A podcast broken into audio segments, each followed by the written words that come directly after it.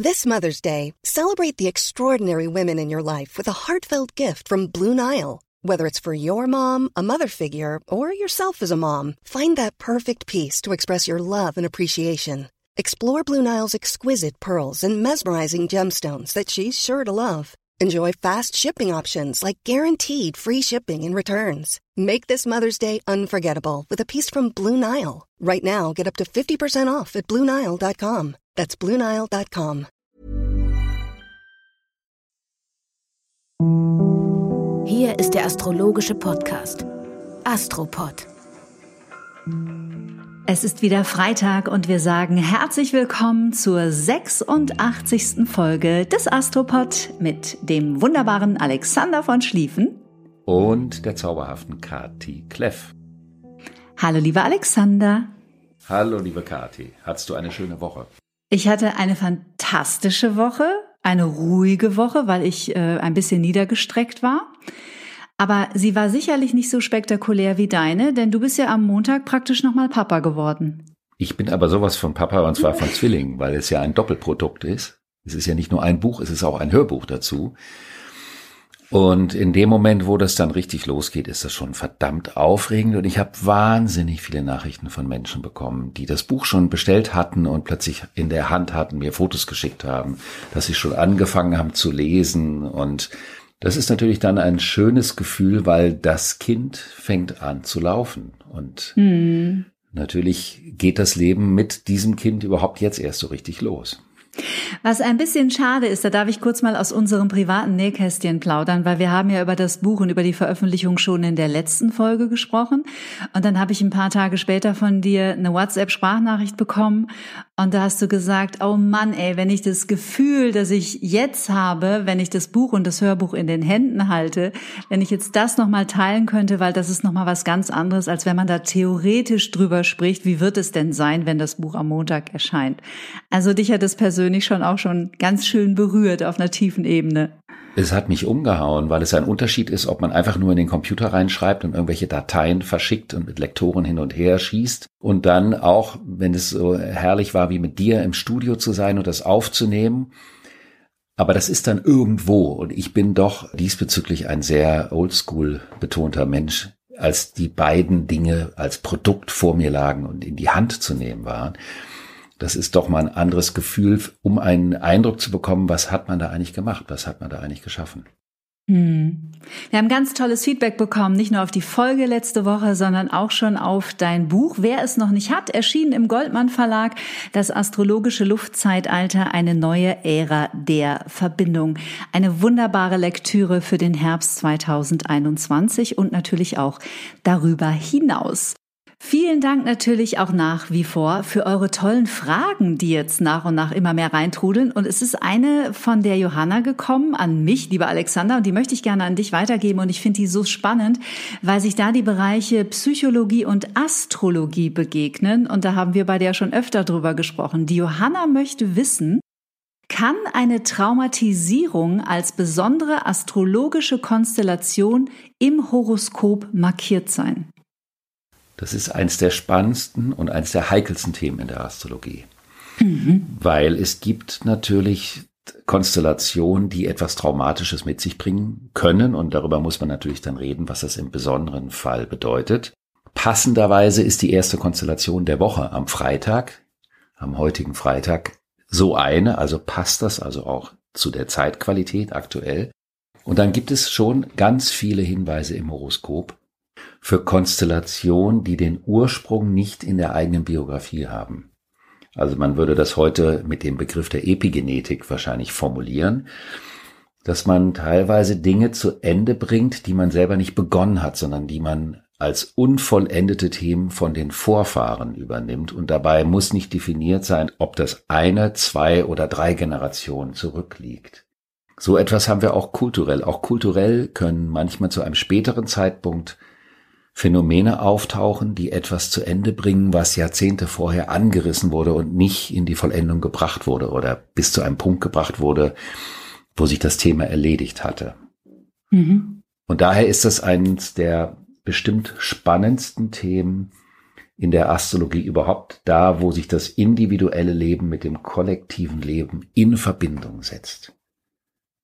Also sich mit der Epigenetik mal zu beschäftigen, die ja, ich glaube, tatsächlich seit den 90er Jahren auch anerkannt ist als Wissenschaft. Ich weiß, dass das Max-Planck-Institut hier in Deutschland da unglaublich viel äh, fördert, um dem ein bisschen mehr auf die Spur zu kommen. Und die Idee der transgenerationalen Traumatisierungen, die ja hundert- und tausendfach belegt sind. Also was heißt das ganz einfach? Wir tragen natürlich auch die Traumatisierungen unserer Ahnen in unserer DNA. Und da gibt es wirklich die faszinierendsten und verrücktesten Geschichten, die dokumentiert wurden. Als unglaublich spannend, wer sich damit mal beschäftigen möchte. Ganz, ganz irre. Das ist natürlich auch in einer Stadt wie Berlin total spannend, weil in Berlin mhm. gibt es auch heute noch Ecken, wo man die Schmerzen der Vergangenheit spürt.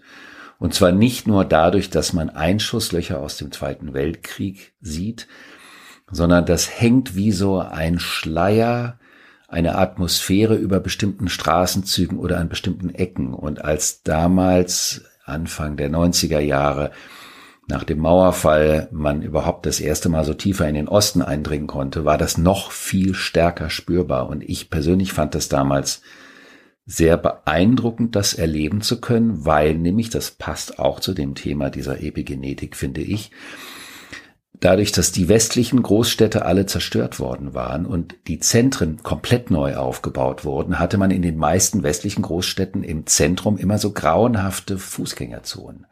Und die waren nicht nur gesichts-, sondern vor allen Dingen auch geschichtslos. Das heißt also, man mhm. ging durch eine Gegenwart, die wie eine Mullbinde um über einem verdrängten und auch notwendigerweise und verständlicherweise verdrängten Schmerz gebunden waren und dann an einen Ort zu kommen, wo der Bezug zu, zu dem Vergangeneren, also zu dem, was weiter hinten liegt, herstellen zu können. Und das kann im Schönen wie aber auch im Schmerzhaften sein, gibt dem Empfinden auch und der Beschäftigung auch mit so einem Thema wie der Astrologie natürlich eine andere Dimension.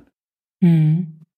Und da spielt sicher auch noch die Energie rein. Ich erinnere mich, ich war mal im KZ in Buchenwald und habe mir das angeschaut. Und da fährt man ja, ich glaube, so zwei, drei Kilometer eben durch diesen Buchenwald. Und du spürst, das ist ein wunderschöner Wald, aber du spürst die Energie in der Luft und du spürst sie im Boden und du spürst sie in diesen verlassenen Gebäuden. Das ist nicht einfach irgendein Ort, sondern du fühlst, wenn du ein feinfühliger Mensch ist, was dort für ein Grauen geschehen ist. Und ja, sicherlich auch was, was sich noch über Generationen auch weitertragen wird. Das geht nicht einfach verschwunden. Weshalb es ja umso wichtiger ist, bewusst mit dieser Vergangenheit auch in der politischen Gegenwart umzugehen. Oh ja. Und die Konstellation am Freitag ist ein Spannungsaspekt zwischen Mars und Pluto. Mars ist die persönliche Durchsetzungsfähigkeit, die Fähigkeit zu attackieren, sich zu behaupten, mal zuzubeißen, sprichwörtlich, oder sich auch einfach zu verteidigen. Und der Pluto ist so etwas wie die höhere Oktave des Mars. Da geht es also nicht um einen Kampf zwischen Zweien, also wie zum Beispiel auch zwischen einer Katze und einem Hund, oder zwischen zwei Menschen, die miteinander mit dem Schwert kämpfen oder die gegeneinander fechten, sondern beim Pluto geht es um die Vernichtung einer gesamten Sippe. Es geht mhm. um die Auslöschung einer Sippe oder die Auslöschung eines Volkes zum Beispiel. Und wenn Mars und Pluto zusammenkommen, dann gibt es einen Staumoment der Aggression. Und das ist eine Konstellation, die oft viel mit einem Trauma zu tun hat, wenn man sich Horoskope anschaut.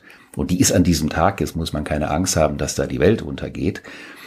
Aber dieser Tag hat das Potenzial, dass man sich mit diesen Themen auseinandersetzt, ihnen ins Auge schaut und auch aufpasst, wie man mit seiner Energie, mit seiner Aggression, mit seiner Wut umgeht.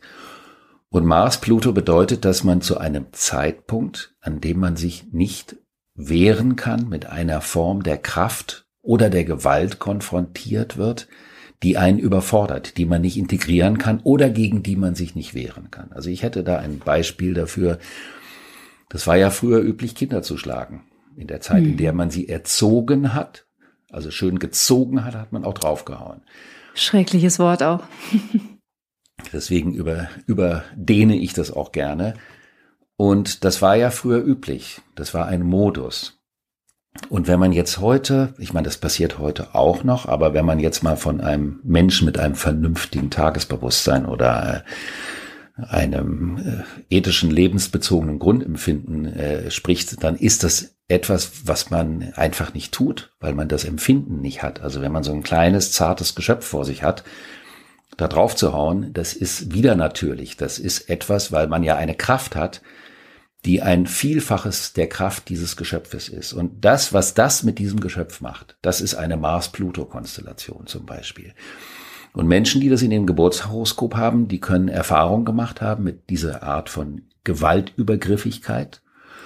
Und das wird abgespeichert, aber nicht verarbeitet und nicht integriert. Und das kann dazu führen, dass die Menschen, wenn sie nicht lernen, damit umzugehen oder wenn sie nicht auch starke empathische Anteile haben, was ja auch eine wichtige Voraussetzung ist und nicht jedem in die Wiege gelegt wurde, dann lässt man diese unterdrückte Wut an anderen später aus, anstatt sie zu transformieren. Das heißt also, man unterdrückt dann andere Schwächere. Und das würde bedeuten, dass man unreflektiert, und mit reflektieren meine ich also auch empfindungsmäßige Reflexion, keine mentale Reflexion, eine nicht verarbeitete Unterdrückung einfach weiterreicht. Und wenn du jetzt mal über Buchenwald sprichst, dann kann man natürlich davon ausgehen, dass auch ganz viele Menschen, die dort gearbeitet haben, die dort tätig waren, die sich an Juden vergangen haben, selber auch solche Konstellationen hatten und für die das manchmal äh, etwas war, was sie vielleicht auch gar nicht empfinden konnten oder nicht empfunden haben. Mhm. Und ähm, daher ist es ganz wichtig, sich zu fragen, was macht man mit dieser Energie, wenn man sie hat? Das heißt, man muss einen Umgang mit der größtmöglichen Kraft finden. Und natürlich ist es auch eine körperliche Dimension. Das hat also was mit der Muskulatur zu tun und hat damit was zu tun, wie man mit seiner körperlichen Spannung umgeht. Und das kann man durch sportliche Aktivität in eine konstruktive Energie umleiten. Ich habe das schon mal in einer vergangenen Folge erwähnt. Es gab mal eine Dokumentation darüber, wie mit ehemaligen Schwerverbrechern gearbeitet wurde, psychologisch, nämlich, dass man den Kettensägen in die, also geführt natürlich, Kettensägen in die Hand gegeben hat. Und dann mussten die Holz klein machen und aus diesem Holz einen Kinderspielplatz bauen. Um zu merken, wie sie mit dieser krassen Energie, mit dieser Kraft nicht nur kaputt machen und zerstören, sondern etwas kreieren, wo das Leben hinterher stattfinden möchte. Wenn Mars und Pluto zusammenkommt, ist es die größte Energie, mit der man auch das Schönste, das Kräftigste, das Lebendigste zeugen kann oder aber das Zarteste zerstören und vernichten kann. Und daher passt diese Konstellation zu dem Thema des Traumas. Ein super starkes und ganz, ganz schönes Bild, weil es ja in der Traumaarbeit und in der Anteilearbeit auch genau darum geht, was du gerade geschildert hast, nämlich diese, ich nenne sie jetzt mal dunklen Anteile in uns oder Stefanie Stahl spricht von Schattenkindern zu integrieren und auch vielleicht Anteile in uns, die wir nicht so gerne haben, weil wir vielleicht wissen, dass wir ein sehr sage ich jetzt mal, aggressiven Anteil in unserer, in unserem inneren System abgelegt und verankert haben, sich diesem Anteil zuzuwenden und ihn zu transformieren in etwas, was eine gute Ressource sein kann. Genau. Ja. Und dann geht es einem nämlich auch gut mit einem. Imagine the softest sheets you've ever felt. Now imagine them getting even softer over time. That's what you'll feel with Bowl and Branch's organic cotton sheets. In a recent customer survey, 96% replied that Bowl and Branch sheets get softer with every wash. Start getting your best night's sleep in these sheets that get softer and softer for years to come. Try their sheets with a 30-night guarantee. Plus, get 15% off your first order at bowlandbranch.com. Code BUTTERY. Exclusions apply. See site for details. Einer solchen Konstellation. Also die eine Variante ist, man unterdrückt es und dann wird es natürlich vor allen Dingen auch gerne in der Politik, vor allen Dingen in bestimmten Lagern, als Hass auf Gruppen und Minderheiten projiziert. Das führt aber nicht zu einer Erfüllung. Das Bekloppte am Hass ist, dass er sich praktisch nur wie eine schlechte Flamme am Leben erhält, aber es gibt keine Ruhe. Also Hass kultiviert sich selbst. Und das Gegenteil, wenn man diese Energie in etwas Konstruktives umsetzt, das Gefühl zu haben, was man damit an schönen Dingen bewegen kann, eben lebensförderliche Dinge. Hm. Also im Grunde genommen aussteigen aus der Täter-Opfer-Dynamik, denn viele Täter waren Opfer, als sie klein waren. Und ja, zum Schöpfer werden und das Ding in die Hand nehmen und Eigenverantwortung übernehmen für die eigene Biografie auch. Ja, und das hat eben auch, wie ich sagte, mit der körperlichen Energie was zu tun. Deswegen gehört auch Bewegung oder äh, körperliche Umsetzung dieser Energie dazu. Nicht alleine, aber eben auch. Und eine schöpferische Tätigkeit ist natürlich eine hervorragende, um so eine Energie umzusetzen, auf jeden ja. Fall. Aber das Thema mit den Traumata, also das ist ein bisschen gefährlich, weil ich glaube, da könnten wir so einsteigen und jetzt vier Stunden am Stück über die diversen traumatischen Konstellationen sprechen. Das ist auch wirklich faszinierend. Mhm. Das ist die Konstellation auf jeden Fall für den Freitag. Äh, Obacht bei hitzigen Gemütern oder Gemüter, die leicht erhitzbar sind. Wenn man am Wochenende so untergärige Wutzustände hat, dann ist es wichtig, dass man sich fragt, wo kommt das eigentlich her? Und was will das? Und wo will es hin? Oder wo könnte es hin? Also ganz praktisch. So, wenn man sich in irgendeiner Situation draußen oder so oder bei einer Veranstaltung aufregt, was ist da los? Und am Samstag haben wir den Übergang von der Waage zum Skorpion. Und das ist schon auch ein ganz spannendes Thema, weil bei der Waage geht es um das, was ist im Ungleichgewicht, was ist nicht im Gleichgewicht. Mhm. Denn man kann nur dann etwas ins Gleichgewicht bringen, wenn vorher etwas nicht im Gleichgewicht ist. Also ist in Anführungsstrichen die Aufgabe der astrologischen Waagezeit immer, in die Sichtbarkeit zu bringen, was nicht im Gleichgewicht ist. Um dann im Skorpion daraus die Konsequenzen zu ziehen. Also bei Dingen, die nicht im Gleichgewicht sind, äh, fällt mir vor allem in den letzten drei Wochen diese Facebook-Geschichte ein, über die wir ja auch gesprochen haben. Dann der in Anführungsstrichen Rücktritt von Sebastian Kurz. Jetzt Anfang der vergangenen Woche der große Skandal um Julian Reichelt von der Bild-Zeitung. Gibt's da Zusammenhänge, frage ich mich. Also ich warte immer schon, wen wird es wohl nächste Woche treffen? Ja, man muss natürlich davon ausgehen, dass die Leute, die innerhalb dieser Strukturen, äh, wie soll ich sagen, wirken oder zumindest existieren, vom Denken her meistens noch sehr stark im Erdreich sind. Das heißt also auf der kausal-logischen Schlussfolgerichtigkeitsschiene denken, unter Umständen empfinden, aber vor allen Dingen auch argumentieren. Dann ist also irgendetwas an einer bestimmten Stelle der Grund dafür, dass es so ist. Die astrologische Betrachtung ist ja eher eine Luftzeitalterbetrachtung aus der Vogelperspektive, nämlich zu sagen, da gibt es aber einen anderen Zusammenhang. Aus einem anderen Blickwinkel könnte man sich fragen, was ist denn dadurch in die Sichtbarkeit gekommen, was nicht im Gleichgewicht ist, was nicht im Lot ist, was in der Form, wenn es zu dieser Zeit hochkommt, auch definitiv so nicht mehr sein soll.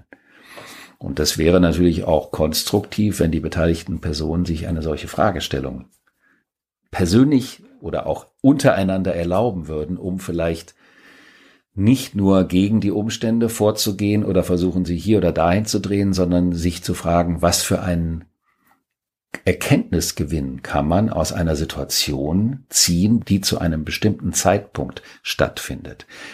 Denn astrologisch gesehen würde man immer sagen, die Zeitqualität sagt etwas darüber aus, warum etwas zu einem bestimmten Zeitpunkt passiert. Also man könnte sogar so weit gehen, auch wenn das vielleicht ein bisschen hochgestochen klingt, dass die Konstellation einem Ereignis einen bestimmten Inhalt oder eine bestimmte Bedeutung zuweist. Und da ist es ein Unterschied, ob bestimmte Rücktritte oder Aufforderungen oder Ungleichgewichtssachen eben in der Ungleichgewichtsphase stattfinden oder ob die im Übergang vom Winter zum Frühling stattfinden. Da haben sie eine ganz andere Bedeutung. Das ist natürlich neu für die meisten Menschen, das so zu sehen. Also sprich, der Zeitpunkt ist für dich keine Überraschung. Definitiv nicht. Ich sehe das auch eher als einen Anfang von noch weiteren Unverhältnismäßigkeiten oder Dingen, die eine Korrektur brauchen, damit mehr wieder ins Gleichgewicht kommen. Und immer noch alles, worüber wir reden, immer vor dem Hintergrund, dass wir einen Epochenwandel haben. Von einem mhm. materialistisch-patriarchalen Erdreich zu einem kooperativen Luftreich. Und das ist eine ganz andere, das ist ein Paradigmenwechsel und der wird sich natürlich auch immer mehr auf allen Ebenen, in allen Lebensbereichen zeigen. Ich muss gerade schmunzeln, weil ich mir so vorstelle, die großen sogenannten Leader dieser Welt, Erdogan, Putin, wie sie alle heißen, hören jetzt in diesem Moment diesen Astropod und bekommen kalte Füße und werden ein bisschen nervös. Ich bin gespannt. Ich finde es einfach unglaublich faszinierend. Und diese Sichtbarkeit, da kommt man ja gerade überhaupt nicht drum rum. Es ist ja so, die Sichtbarkeit wird so offensichtlich. Na, ob die kalte Füße kriegen, ist eine andere Frage, weil die kommen ja aus dem Erdreich und die würden dann eher sagen, das ist doch alles Quatsch, das kann man ja nicht beweisen. Das werden sie ja dann erleben. Wie geht denn die Woche weiter? Am Sonntag, wir kriechen diesmal im Schneckentempo vorwärts, weil die Konstellationen wirklich sehr reichhaltig sind. Am Sonntag haben wir einen Aspekt äh, zwischen Merkur und Uranus. Der Merkur ist in der Waage und es geht mal wieder wirklich um die Frage, wie kommunizieren wir miteinander? Reden wir überhaupt miteinander? Oder bashen wir uns gegenseitig nur, stülpen wir uns Meinungen über? Ist die Kultur des Dialoges überhaupt noch da?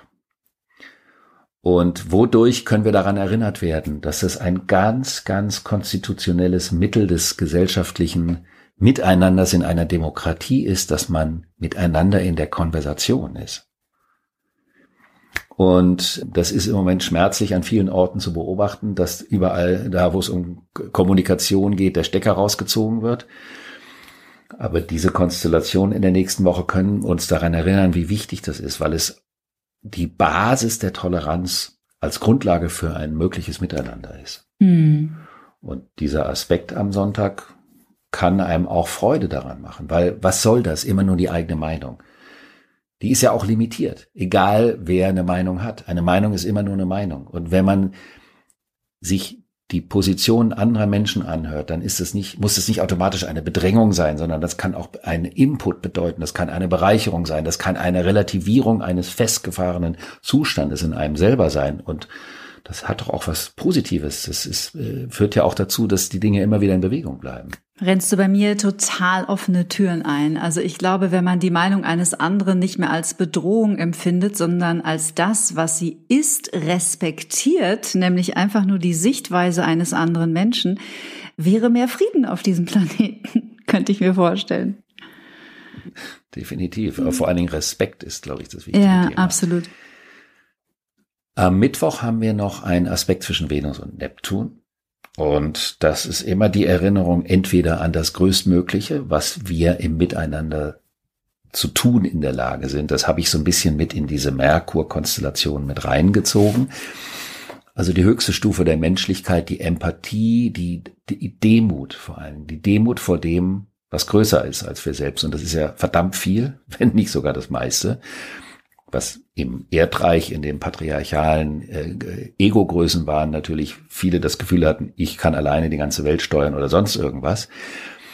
Aber die Demut, die scheinbar wie etwas Schwaches daherkommt, ist ja schon eine der schönsten Eigenschaften, zu der wir, wenn es uns dann mal gelingt, in der Lage sein können.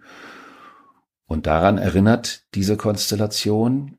Sie ist auch immer so ein bisschen das hat das Potenzial zu einer Vorstellungsseifenblase. Also wenn man sich zwischendurch mal so auf romantische Kitschvorstellungen über das, was möglich wäre oder was man gerne hätte, bezieht. Das sollte man, das kann man gerne kultivieren, aber das sollte man unter einer solchen Konstellation nicht zu ernst nehmen, weil sonst hat man so eine kleine Enttäuschung hinterher und das kann man sich ersparen. Vielleicht wäre so ein Mittwoch zum Beispiel ein schöner Tag, um am Abend ein kleines Dankbarkeitsritual zum Beispiel bei sich zu Hause zu vollziehen. Das ist eine super Idee, da wäre ich überhaupt nie drauf gekommen. Siehst du? Hm? Das ist richtig, eine richtig tolle Idee für so eine Konstellation. Zumal am Donnerstag haben wir Venus-Jupiter und das ist eine der schönsten Konstellationen, die es gibt, weil die hat was mit Großzügigkeit, mit geben möchten, also mit geben wollen, sich dem Leben geben. Das ist ja so das Schöne, die, was macht die Blume? Sie blüht dann ist es vorbei. Aber sie hat geblüht, um zu blühen, um sich dem Leben zu schenken. Und diese Konstellation ist so eine, eine Blüte-Konstellation, die sagt, die Üppigkeit des Lebens ist ein Wert. Und das hat was mit der Vielfalt der Natur, mit der Vielfalt der Kulturen, mit der Vielfalt dessen, was Leben sein kann, zu tun und das zu feiern. Also könnte man sagen, Mittwoch ein Demuts und am Donnerstag ein Lebensfreude-Komplexitätsritual. Hm. Ist doch eine ganz schöne Woche, die uns da bevorsteht. Ist eine, mal wieder um diesen Begriff, den ich ja manchmal verwende, der aussagefrei ist, eine spannende Woche. Mhm. Was aber bedeutet, dass die Betonung dessen, was lebens- und liebenswert ist, am Ende der Woche liegt. Und das kann auch für alle Arten des Miteinanders eine absolut förderliche Konstellation sein. Also wäre der Donnerstag auch gut, wenn man da Geburtstag hat, dass man Menschen einlädt, dass man die Freude an der Freude teilt. Hm. Insofern ein charmantes Finale. Eine Sendung mit der Mausfrage zum Schluss. Sagst du eigentlich auch mal Sterne? Nee, ne? Ihr Astrologen oder du jetzt in dem Fall? Du sprichst immer von Planeten. Sterne gibt's in deiner Sprache gar nicht, oder? Ja, und das ist auch leider schrecklich unpoetisch. weil Sterne sind viel, viel schöner. Mm. Und meine Freundin Michelle Adamski, mit der ich ja seit über zehn Jahren astrologische Salons mache, die hat unseren Salon einfach frech, charmant den Sternensalon genannt, weil es viel schöner als Planetensalon. Planet ist so ein klobiges Wort, aber die Astrologie arbeitet mit den Planeten des Sonnensystems und nicht mit den Sternen, die sind ja alle außerhalb des Sonnensystems. Aber ich lasse mich ab und zu dazu verführen, trotzdem von den Sternen zu sprechen, was unkorrekt ist, aber einfach poetischer und im Sinne von Venus, Jupiter dann auch ab und an erlaubt. Und für das Auge des Betrachters von unten ja manchmal nicht wirklich zu unterscheiden. Das ist mal wieder eine charmante Quintessenz. ich danke dir, das war schön. Ich danke dir und auch für die tollen Inputs und Ideen, äh, auch mit dieser Traumathematik, weil da können wir so viele Türen noch öffnen und noch so viel Land durchwandern. In diesem Sinne wünschen wir euch allen eine ganz zauberhafte Woche und freuen uns dann auch schon wieder auf den nächsten Freitag. So ist es. Schönes Wochenende. Ciao.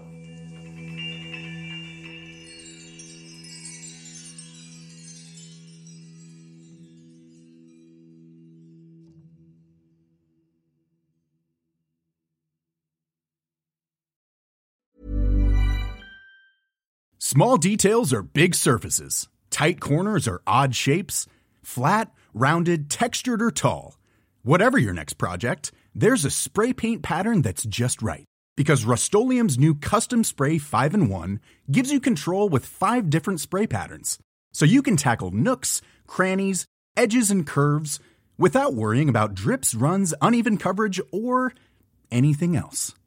Custom Spray 5 in 1 only from Rust